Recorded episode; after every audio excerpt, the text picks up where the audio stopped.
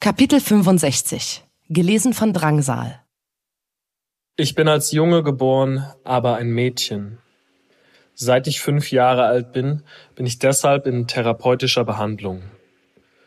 Ich war schon immer von Gewalt durch Gleichaltrige betroffen. Eigentlich seit ich in der Schule bin. Mit 18 Jahren hatte ich dann endlich meine lang ersehnte OP. Ich habe mich endlich wohl in meinem Körper gefühlt. Dann wurde ich auf einer Clubtoilette vergewaltigt, als ich feiern war. Jetzt fühle ich mich in meinem Körper wieder unwohl.